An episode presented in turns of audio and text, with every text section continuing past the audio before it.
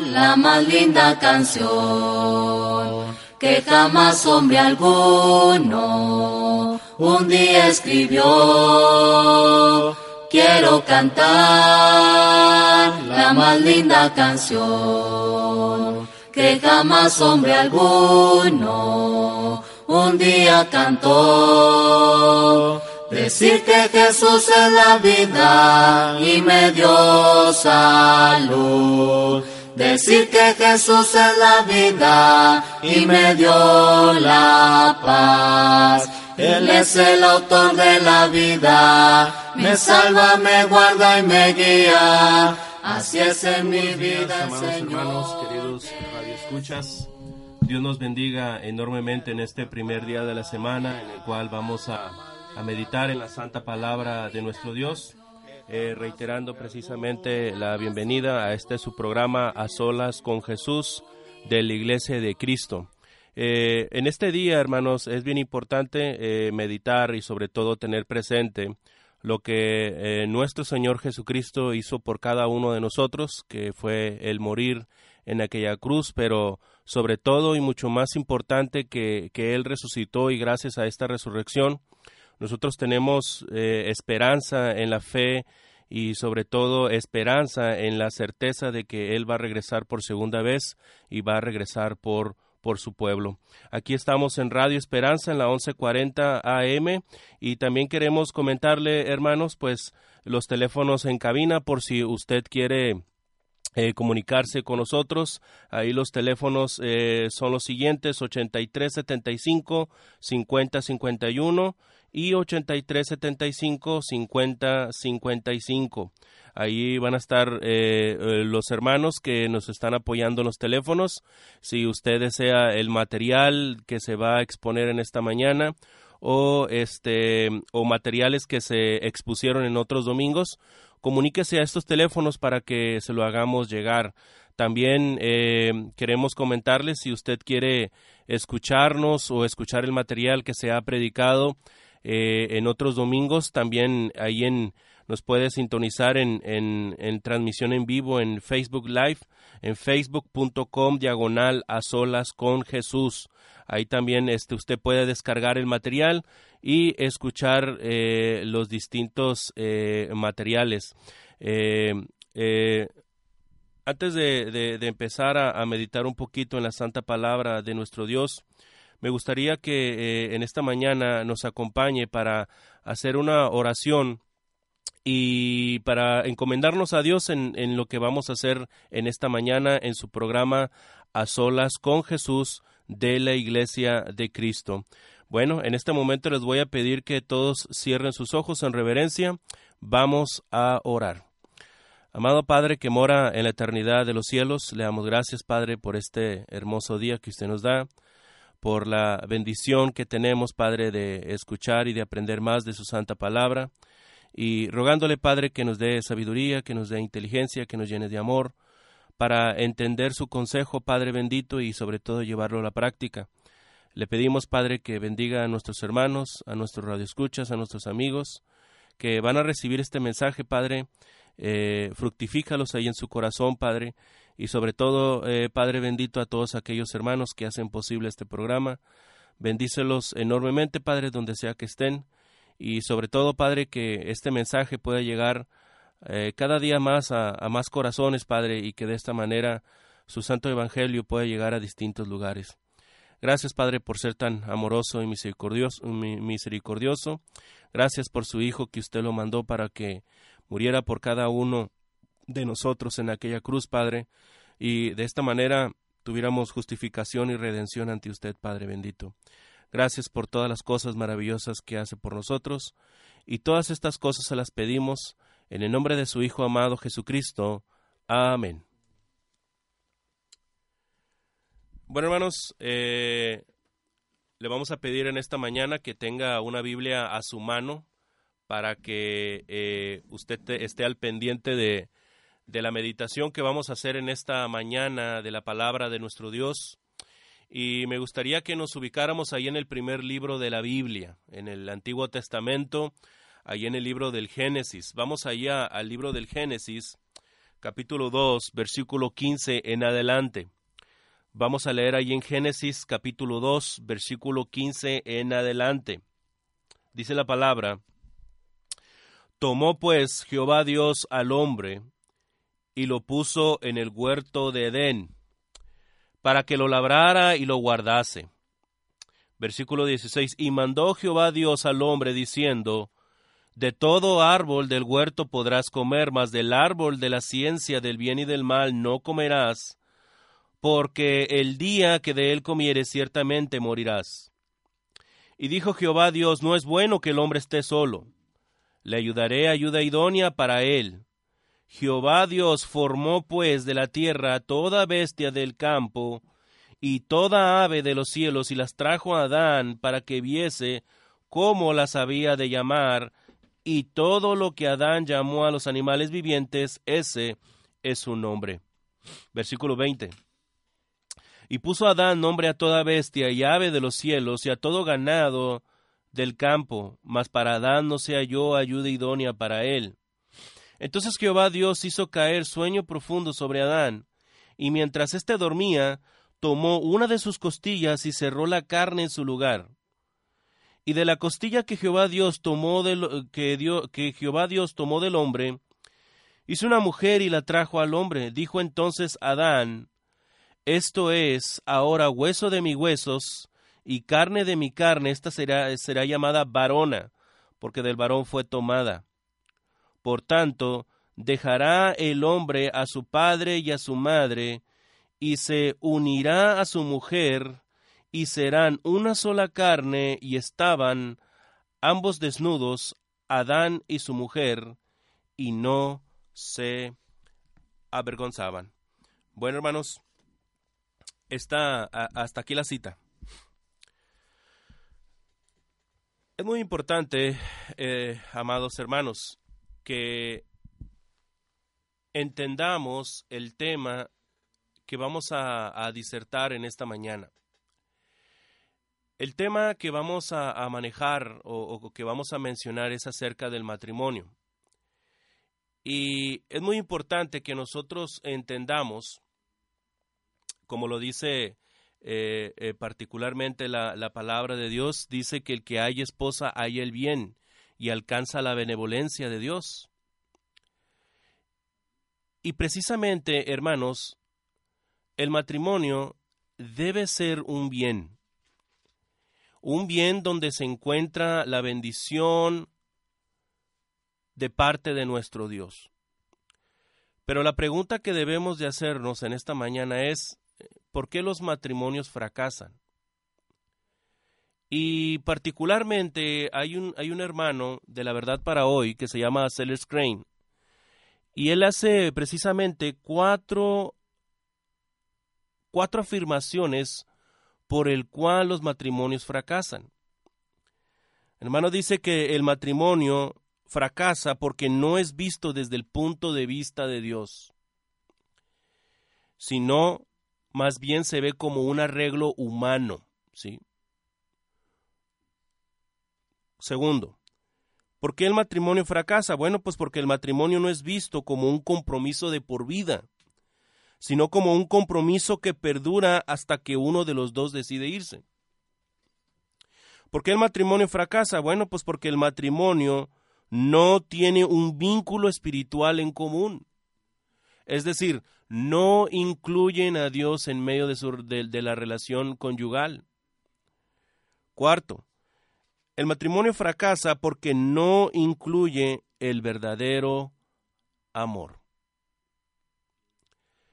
Hay algo bien importante y digno de resaltar, hermanos, que antes del pecado, Dios instituyó el tema del matrimonio. Y si bien en estos tiempos se ha desvirtuado la idea del matrimonio, es por causa precisamente del pecado. El pecado es la raíz de este mal, del por qué los matrimonios no están funcionando. El pecado es la razón de muchas cosas que están sucediendo en el mundo.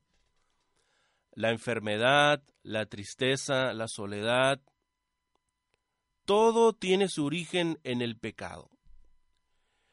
Pero antes de la existencia del pecado como tal en el, en el corazón del ser humano, Dios tenía la visión del matrimonio que precisamente está estipulado aquí en Génesis 2.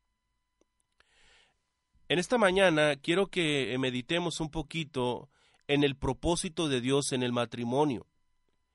Y para poder entender esto, me gustaría que regresemos a lo que acabamos de leer para ir punto por punto, analizar y ver cuál es el propósito de Dios en el matrimonio. Mire, vamos a, leer ahí en el versículo 15, por favor.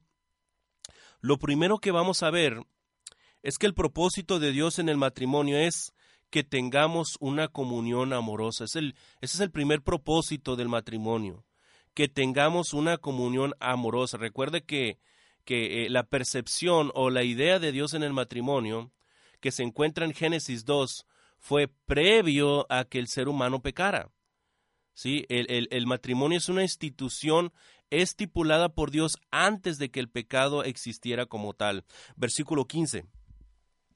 Dice, Tomó pues Jehová Dios al hombre ¿sí? Esa palabra de tomó quiere decir que fue llevado a un lugar que Dios creó al hombre, pero no, no lo creó precisamente ahí en el Edén, ¿sí? Lo creó en otro lugar. Dice, tomó pues Jehová Dios al hombre y lo puso, esto es, lo hizo reposar en dónde? En el huerto del Edén, ¿sí? ¿Para qué? Para que lo labrara y lo guardase. Esto es algo que a veces no pasamos por alto, que cuando Dios creó al hombre para manifestar su amor, o, básicamente para expresar ese amor, compartir ese amor, es muy importante entender que cuando Dios toma a Adán y lo pone en el Edén, no solamente lo, lo, puso para que gozara y disfrutara de aquella hermosa creación que Dios había hecho, y sobre todo que se gozara en el Edén. Edén significa delicia. Ahora, fíjese que no solamente era para que estuviera de flojo, sino para que lo guardase y lo labrase. Es decir, Dios lo puso a trabajar. Dios puso a trabajar a Adán allí en el huerto. ¿Cómo? Para que lo labrara, para que sirviera, para que lo cultivara, pero sobre todo, para que lo guardase, para que lo cuidara, ¿sí? Esto es algo bien, bien interesante, hermanos, porque nos ponemos a, pensar un poquito en la creación de Dios, cómo Dios creó este vasto universo, los planetas, cómo puso las estrellas, y, cómo creó el, nuestro mundo, eh, eh, la atmósfera, eh, el mar, la tierra, eh, y, los animales, los árboles, la vegetación, todo eso, hermanos, fue exclusivamente para nosotros, ¿sí? Para que el ser humano fuera el Señor de la creación, para que Él la sojuzgara, para que la gobernara, ¿sí? Pero eso tampoco nos da derecho de hacer con la tierra lo que nosotros queramos, ¿sí? Porque nosotros somos mayordomos de toda esta gran creación que Dios ha hecho. Ahora, fíjese muy bien que en el versículo 15 Dios puso a trabajar a Adán y dice el versículo 16, Génesis 2.16, y mandó Jehová Dios al hombre diciendo, de todo árbol del huerto podrás comer, ¿sí? Le dio la libertad de comer, le dio un mandato de que, le dio la libertad, por así decirlo, de comer lo que él quisiera. ¿Sí? Ahora, versículo 17. Mas del árbol de la ciencia del bien y del mal no comerás. Esa palabra no comerás también trae la idea de, de, de no te acerques, no huelas, no toques, ¿sí? Ahora, no comerás porque el día que de él comieres, ciertamente morirás. Aquí hay mucho que decir, hermanos, pero queremos acercarnos al siguiente versículo, versículo 18, que esta es la parte que llama más poderosamente la atención, versículo 18. Y dijo Jehová Dios, no es bueno que el hombre esté solo. Le haré ayuda idónea para él. Ahorita nos vamos a detener a meditar en este versículo 18. Quisiera que entendamos un poquito más el contexto de, este versículo. Ahora, versículo 19. Ahorita vamos a regresar al, al versículo 18 para analizarlo. Versículo 19. Jehová Dios formó, es decir, moldeó pues de la tierra toda bestia del campo y toda ave de los cielos. Y las trajo a Adán para que viese cómo las había de llamar o nombrar, y todo lo que Adán llamó a los animales vivientes, ese, ese es su nombre. Hay algo bien interesante en todo esto. ¿Por qué en Génesis 2, versículo 19, dice que Jehová Dios formó a toda bestia del campo? Si en el capítulo 1 ya las había hecho? Muy sencillo. El capítulo 1 nos sirve para entender que dicho capítulo es una cronología de la creación de Dios, pero el capítulo 2 es más un capítulo temático, esto es, teológico, Aquí en el capítulo 2 nosotros vemos las razones por las cuales Dios hizo determinadas cosas.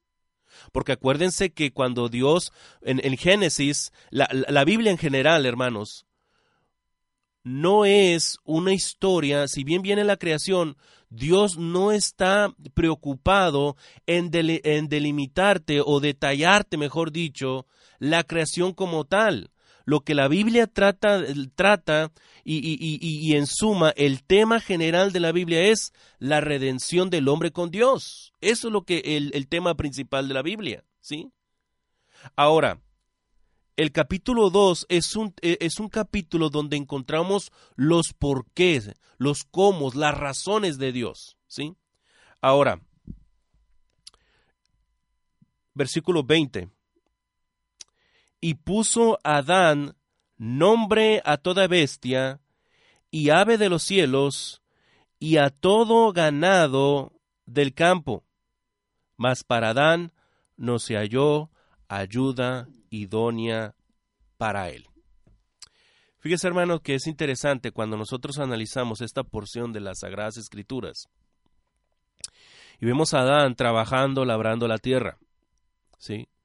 No, no, no estaba en el Adán de flojo, eh, de ocioso, el, Dios lo puso a trabajar. El trabajo es una bendición. Y no solamente eso, hermano, sino que también eh, lo puso, eh, le encomendó que le pusiera nombre a todas, a, todo animal, ¿sí? Entonces tenía mucho trabajo por hacer, por, hacer. Pero sin embargo, yo, yo me pongo a pensar en la condición de Adán. Y cuando estaba trabajando, algo estaba sucediendo en su corazón, hermanos. Cuando Adán estaba trabajando, algo pasaba en su corazón, algo le hacía falta. ¿sí? Y, Dios quería que Adán se diera cuenta de esto. Ahora, cuando le pone, cuando empieza a, a cumplir el mandamiento de Dios de, que le pusiera nombre a los animales, y, y, imagínese la escena cuando llegara, llegaba la parejita de, animales, macho y hembra, el elefante con su pareja, eh, los changuitos eh, en pareja, los perritos en pareja, y, así continuamente. Entonces, yo me imagino a Adán volteando para un lado y decir, ¿dónde, dónde está mi contraparte? Hay algo que me hace falta, ¿sí? Entonces, eh, es interesante que, que a pesar de que tenía todo, por así decirlo. Tenía trabajo que hacer, tenía con qué alimentarse, tenía una relación con Dios, pero había un vacío todavía en su corazón. Dios lo sabía, pero estaba dejando a Adán para que él experimentara esto y se diera cuenta de lo que necesitaba. Ahora, vamos a regresar al versículo 18 de ese capítulo, que es la parte bien interesante. ¿Sí? Versículo 18. Fíjese. Y dijo Jehová Dios, fíjese que ahí nosotros, dijo Jehová Dios, podemos ver que Dios está hablando, ¿sí? Dios es el que está hablando. Nosotros recordamos particularmente lo que dice ahí Jesucristo en Mateo capítulo 13, versículo 9. El que tenga oídos, oiga. Esto es palabra de Dios, ¿sí? Esto es palabra de nuestro Dios. Luego dice, no es bueno. La palabra bueno significa favorable, bien, agradable, correcto. Por lo tanto, Dios estaba diciendo, no es favorable, no está bien, no es agradable, no es correcto, porque esta palabra top, que en el hebreo top tiene connotaciones éticas, se refiere particularmente refiriéndose de que no es correcto que el hombre esté solo. ¿Sí? La palabra solo, ¿sí? Es la, vemos aquí, y, dijo Jehová Dios, vemos la palabra. No es bueno, vemos la perspectiva de Dios, no es bueno que el hombre esté solo, ¿sí? Esa es la conclusión de Dios. La conclusión de Dios es que no es bueno que el hombre esté solo. Esa palabra solo quiere decir separado. No es bueno que el hombre esté separado, no es bueno que el hombre esté aislado y trae la idea particularmente de una rama que ha sido cortada de un árbol o de un miembro del cuerpo que ha sido cortado. Cuando el hombre está solo, está incompleto. Y eso es lo que había en el corazón de Adán. Ahora, fíjese la solución de Dios a este problema. La solución de Dios a este problema se encuentra en el versículo 18 le haré ayuda idónea para él. Esto es un tema que constantemente analizamos, hermanos, porque es importante que nosotros la determinación de Dios, es decir, Dios estaba hablando, Dios, Dios tuvo su perspectiva acerca del hombre, no es bueno, su conclusión era es que no es bueno que el hombre esté solo y la solución divina era le, hallé, le haré ayuda idónea para él. Hay algo bien importante. Estas dos palabras es la clave para entender el tema del matrimonio. Ayuda idónea. Ahora, la palabra ayuda significa socorro, auxilio, amparo, protección. Ahora, nosotros nos podemos pensar particularmente, hermanos, que Adán tenía todos estos elementos en su vida con Dios. Uno podría decir, pues no necesitaba una ayuda idónea porque ya tenía Dios. Pero Adán en su, en su interior se sentía intrínsecamente solo intrínsecamente necesitaba algo, ¿sí? Y particularmente al ver cómo estaban todos en pareja, pues eh, él, él, volteaba a ver un lado y decía, pues yo no tengo a, a nadie, no tengo a alguien parecido a mí. Se sentía solo. Por eso él necesitaba, hermanos, una ayuda.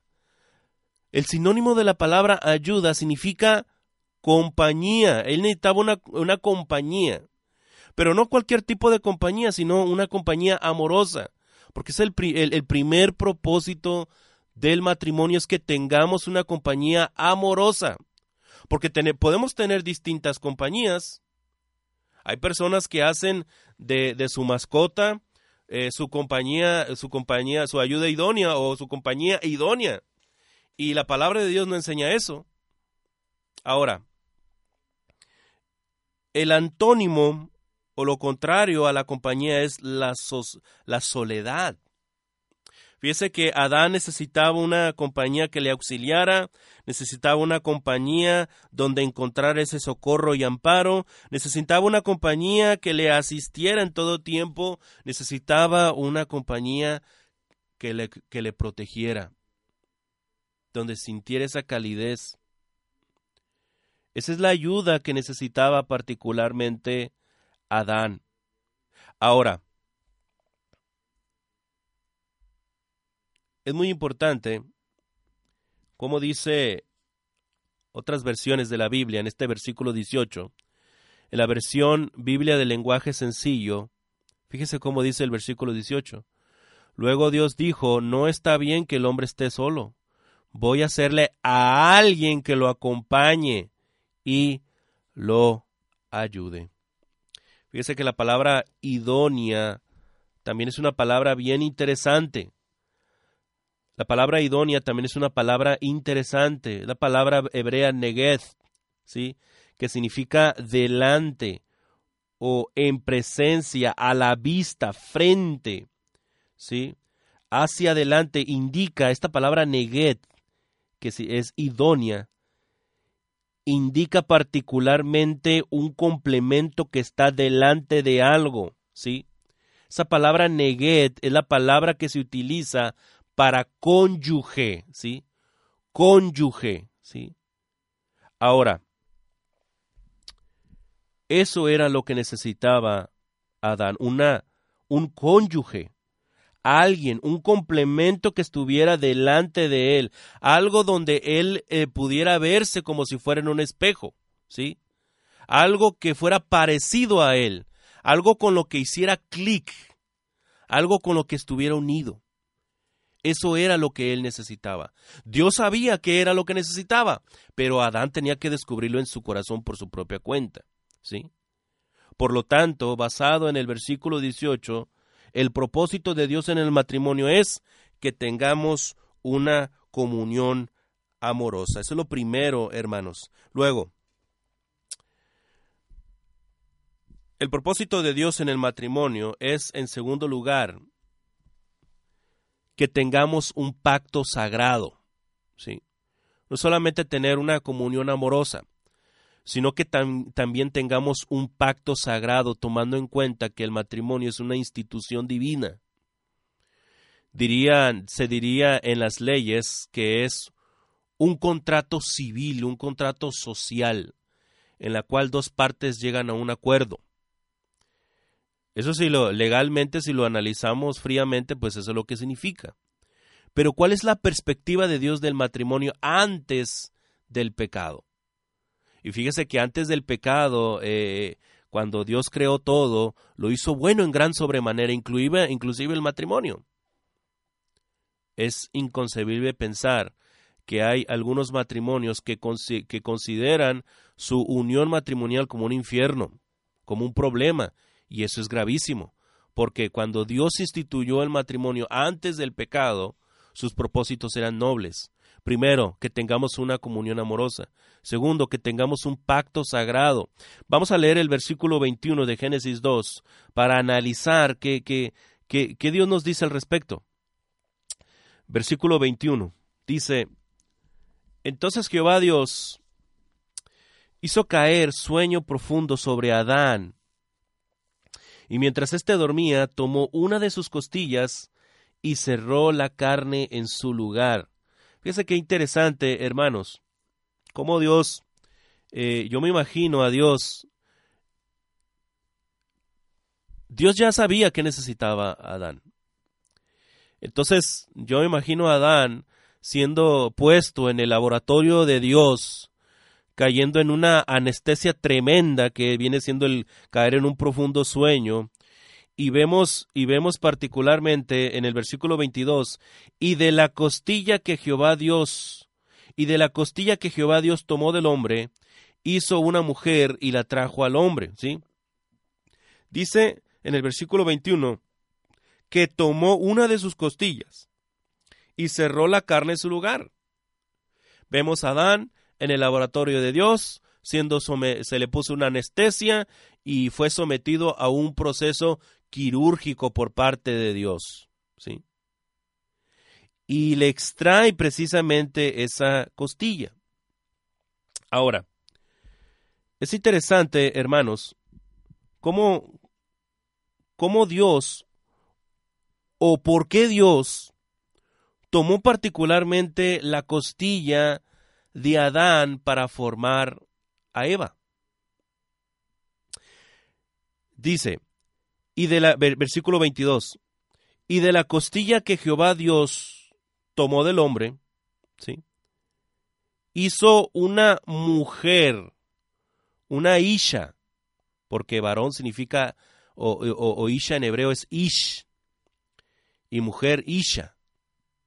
Ahora, hay algo bien interesante en todo esto, muy, muy, muy, muy relevante. Que cuando nosotros analizamos el capítulo 1 de Génesis, en varias ocasiones, cuando Dios creó, cuando Dios creó al hombre, cuando Dios creó los cielos y la tierra en Génesis 1.1, se utilizó la palabra bará, que significa crear de la nada, ex nihilo, ¿sí? Y hay otra palabra para crear, y es asaj, ¿sí? Y asaj tiene que ver con la idea, como si de tener todos los elementos en la mesa y hacer con esos elementos primarios hacer determinadas cosas. Por ejemplo, el pastelero, el pastelero tiene la harina, el huevo, la leche, la levadura y mezcla todos esos elementos para crear un pastel. ¿Sí? Esas son las dos aplicaciones que se manejan en la Biblia. Bará, crear de la nada, ex nihilo. Y segundo, asaj, que quiere decir yo tomo de los elementos primarios para formar algo. ¿Sí? Ahora, hay una tercera expresión que se maneja en el versículo 22. Dice, hizo una mujer. La palabra hizo también significa formar, crear, pero no en el sentido de bará o asaj, sino se utiliza otra palabra otra palabra eh, hebrea que es banaj, es diferente asaj. El término hebreo hizo, banaj, literalmente quiere decir edificar, ¿sí? Y toma a Dios como su sujeto porque Él es el maestro artesano que creó a la mujer. Esto es, hermanos, banaj se utiliza para crear o para edificar algo pero particularmente para detallarlo. Para detallarlo, para, para, hacerle esas formas finas y bellas para embellecer una creación, una criatura. ¿Se da cuenta que Asaj y Banaj son diferentes? Porque habla de una terminación o, de un detallado final mucho más meticuloso, mucho más, mucho más específico. ¿Sí? Ese detalle viene a dotar de esa criatura de belleza, durabilidad, pero sobre todo estabilidad. ¿A qué voy con todo esto? que cuando Dios hizo a la mujer, la hizo con belleza, la hizo con durabilidad y también con fuerza. Porque es diferente, es diferente como se maneja la otra palabra en Génesis 1, como lo habíamos comentado. Y esto es interesante, hermanos. Entonces, dice, hizo una mujer y la trajo al hombre cuando Dios trajo la mujer al hombre, fungió Dios como el casamentero o el padre de la novia que llevó la mujer a su futuro marido. En vista de que Dios creó al hombre y a la mujer, sabía exactamente el tipo de compañera que el hombre necesitaba. Pero cuando Dios se la trajo, le permitió al hombre descubrir por sí mismo lo maravilloso y bello que era este don divino. Banaj. Hermanos, vamos a ver el versículo 23. versículo 23. Génesis 2, 23. Dice, dijo entonces Adán, fíjese hermanos, que Dios este, ya había hablado con Adán, Dios tenía una comunicación directa con Adán, pero no nos dicen las palabras que utilizaron particularmente Adán. Sabemos que Adán habló al momento de ponerle los nombres a los animales, pero las primeras palabras registradas de Adán son estas, ¿sí? Esto es ahora hueso de mis huesos y carne de mi carne, dice. Hermanos, nosotros debemos de entender, imaginar cuál fue la expresión de Adán al ver a esta mujer, a esta Isha. Hay una versión, la versión palabra de Dios para todos, donde dice, al fin, esta es hueso de mis huesos, carne de mi carne. Estaba emocionado, hermanos. Estaba, estaba emocionado, estaba gozoso. Es como si nosotros dijéramos en este tiempo, wow, eh, eh, eh, wow, aquí está mi media naranja, wow, aquí está mi alma gemela, es lo que estaba diciendo este Adán.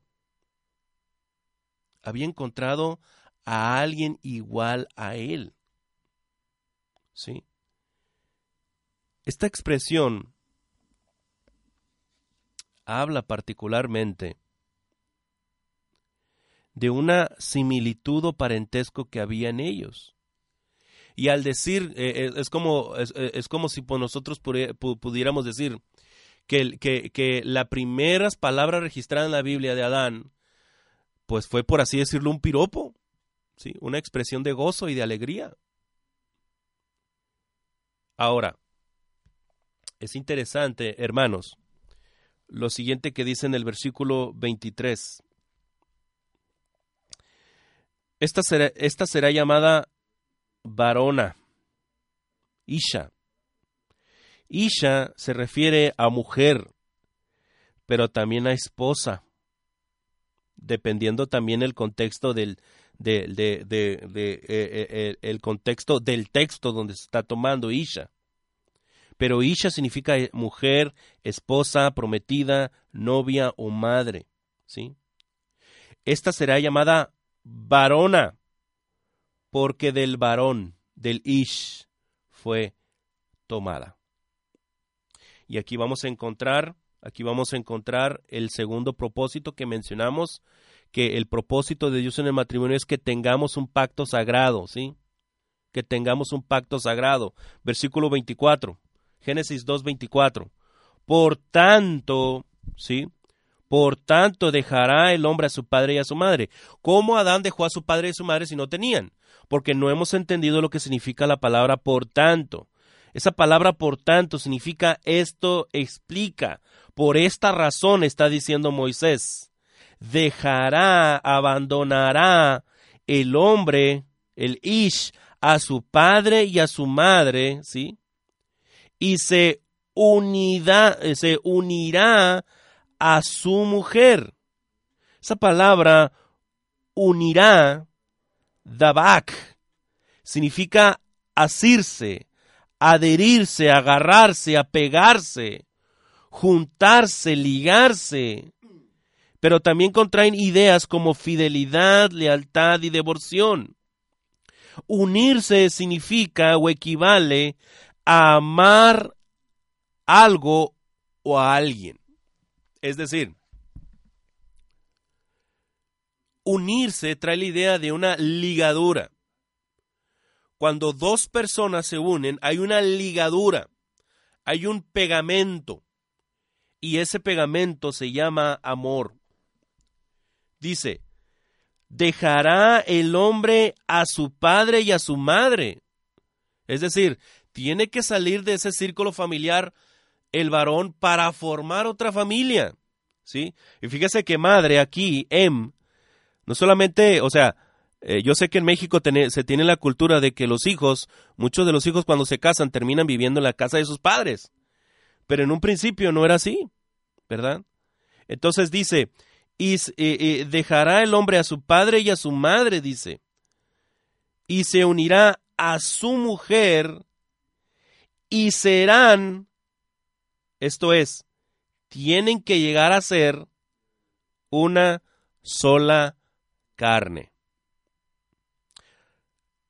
Cuando se habla de carne, eh, en otras versiones, como la versión Biblia del lenguaje sencillo, dice formar un solo cuerpo. Y la versión Palabra de Dios para Todos dice eh, se conviertan en un solo ser, en una, en un alma, en una sola alma. ¿sí? Que sean un, un, un solo ser viviente. Ese es el propósito del matrimonio. Que sean una carne. Y, y, particularmente, hermanos, esto nos ayuda también. En, esto es, eh, eh, eh, aquí hay mucho que, que mencionar y decir al respecto. Pero el matrimonio, hermanos, debe ser un reflejo del amor de Cristo hacia la iglesia y de la sujeción de la iglesia hacia con Cristo. El marido debe de amar a su mujer y la mujer debe de sujetarse al varón. El matrimonio debe ser una parábola viviente del Evangelio. Eso es lo que debe de ser el matrimonio. Y no solamente, hermanos, debe de ser una cuestión física o carnal la que debe de unirlos. También debe de ser los aspectos intelectuales, emocionales, pero sobre todo espirituales, porque si solamente se buscan los carnales, los o los emocionales o los físicos, ese matrimonio está destinado al fracaso. Porque si no ponemos a Dios en medio de nuestras relaciones personales y sobre todo en el matrimonio, muchos de los matrimonios esta es la razón por la cual fallan y fracasan. Porque no ponen, en, no ponen en medio el consejo de Dios. ¿Cuándo fue la última vez que se levantó la mañana y oró con su esposa? ¿Cuándo fue la última vez que usted se levantó? ¿O, o, cuándo fue la última vez que los dos tuvieron un, un devocional juntos? ¿Cuándo? Hermanos, eh, eh, esto es bien interesante y muy aleccionador. Ahora, el tercer propósito de Dios en el matrimonio, aquí vamos a ir un poquito más rápido, es que eh, tengamos una recreación santa, ¿sí? El matrimonio de Dios en el matrimonio es que tengamos una recreación santa y, indudablemente aquí, nos, aquí estamos aludiendo, ¿verdad? Estamos aludiendo precisamente a las relaciones íntimas conyugales, ¿verdad? Y, precisamente Dios instituyó el matrimonio, ¿verdad? Y, vamos a ver, eh, ya, ya, hemos leído el versículo, el versículo 24 y dice, serán una sola carne y, no, por eso lo digo, no solamente debe ser una ligadura espiritual, emocional, eh, eh, familiar, sino también física, ¿verdad? Dios lo permite, pero lo permite dentro de los, de, los límites que Dios estipuló en, en, ese pacto sagrado dentro del matrimonio. Es decir, las relaciones íntimas Dios las hizo para que fueran dentro del marco del matrimonio. ¿Sí? Dentro del matrimonio. Eso, eso es clarísimo, hermanos. Entonces dice el, el, versículo, el versículo 25, Génesis 2, 25. Y estaban ambos desnudos, Adán y su mujer, y no se avergonzaban. Este, este versículo nos está preparando para el capítulo 3 donde Adán y Eva iban a pecar, iban a desobedecer a Dios. Ellos iban a dar cuenta de su desnudez, iban a darse cuenta de su pecado. Por eso hoy eh, eh, eh, nosotros vivimos esas, esas secuelas del pecado y esa es la razón por la cual nos vestimos. Entonces, en un principio, Adán y Eva estaban desnudos y, y, ellos no miraban su desnudez porque estaban en un estado de, de, de inocencia, por así decirlo. No vamos a abundar mucho acerca de eso. Pero la verdad de todo esto, hermanos, es que estaban desnudos y no se avergonzaban. ¿Sí? No, no, no había pecado. Entonces Dios también eh, eh, eh, permite esta libertad de, de, la desnudez sin la necesidad de, de, de, avergonzarte, pero dentro, dentro del cuarto conyugal. ¿Sí? Que la desnudez sea precisamente con tu pareja, con esa que es con aquella persona que es tu pareja, tu cónyuge. Porque eso es lo que significa cónyuge. Llevar un yugo. Tanto hombre y mujer llevan un yugo. O consorte, que llevan la misma suerte. Ahora, fíjese que esta recreación santa dentro de los márgenes que Dios ha, ha, delimitado en el matrimonio, porque eh, eh, eh, cómo, cómo las relaciones íntimas vienen a constituir también una bendición para con Dios. Mire, vamos a analizar Génesis 1.26. Aquí vamos a ir un poquito rápido ya para concluir. Génesis 1.26. Entonces dijo, entonces dijo Dios, hagamos al hombre. Sí, sigamos leyendo. Entonces dijo Dios, versículo 26, entonces dijo Dios, hagamos al hombre a nuestra imagen conforme a nuestra semejanza, y señoré en los peces del mar y en las aves de los cielos, en las bestias, en toda la tierra y en todo animal que se arrastra sobre la tierra. Versículo 27. Y creó Dios al hombre a su imagen, a imagen de Dios los creó, varón y hembra los creó. Fíjese que la palabra varón y hembra, hembra, aquí no se utiliza la palabra ish e isha, no se utilizan. Se utiliza para varón sacar y hembra negueva o negueva. Y estas dos palabras hebreas se refieren particularmente en la distinción sexual que iban a tener. ¿Sí? En esa distinción sexual. Eso es lo que está diciendo el versículo. Las grandes diferencias sexuales que tienen uno del otro varón y hembra los creó. Y fíjese cómo, cómo dice el versículo 28. Y los bendijo Dios, ¿sí?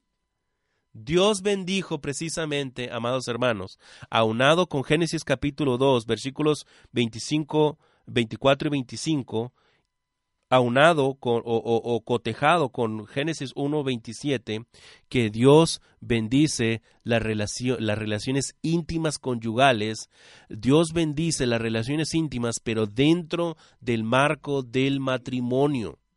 Pero no solamente eso, y aquí eh, el último propósito. El propósito de Dios en el matrimonio es que tengamos una procreación sana que esa procreación, esa descendencia, porque uno de los, de los propósitos del matrimonio tiene que ver particularmente, hermanos, para la propagación de la raza humana, ¿sí? Es otro elemento, hermanos, que debemos de considerar en el propósito de Dios para el matrimonio. Lo podemos ver en el versículo 28, fíjese. Y los bendijo Dios y les dijo, fructificaos, lleven fruto ¿sí? Aumenten, sean fértiles, den fruto. Inclusive la palabra fructificar lleva la idea precisamente de ser fecundo. Y dice, y multiplicaos y llenad la tierra. Fíjese. Dios, el propósito de Dios en el matrimonio es que tengamos una comunión amorosa es que en esa comunión amorosa tengamos un, un pacto sagrado. Y en ese pacto sagrado tengamos a su vez una recreación santa. Pero esa recreación santa también Dios la hizo para que tengamos una procreación sana. ¿Sí? El Señor dice, fructificaos, multiplicaos, llenad toda la tierra, tengan criaturas llenen la tierra con sus criaturas, pero dentro de los márgenes que Dios ha estipulado, dentro de ese pacto sagrado, dentro, dentro de esa recreación santa. Ahora, ¿vamos a tener hijos y ya? No. Dice sigue diciendo el versículo, fructificaos y multiplicaos, llenad la tierra y sojuzgadla. A veces olvidamos esa parte. Sojuzgadla, es decir, gobernar, es decir, todo el fruto que, eh, eh, eh, o, esa multiplicación y esa idea de llenar la tierra, de tener hijos, también conlleva otra palabra, sojuzgad, es decir, gobernar a esa criatura, si tiene que ver con la, la, disciplina, con la, con, la, con la educación que los padres le van a dar a sus hijos, porque no solamente es tener hijos porque sí, es también educarlos, enseñarles y ayudarles a su crecimiento, sojuzgar, sojuzgadlos, gobernarlos, educarlos, criarlos. Entonces, hermanos, estos son algunos de los propósitos que tiene Dios en el matrimonio. Esperemos que este tema haya sido de bendición, hermanos, y sobre todo, este, para eh, tener esta perspectiva de Dios eh, en el matrimonio. Eh, el matrimonio fue algo que Dios estipuló, algo que Él estableció, y cuando Él estableció esta, esta hermosa relación, pues la hizo antes de que el pecado, de que el pecado viniera.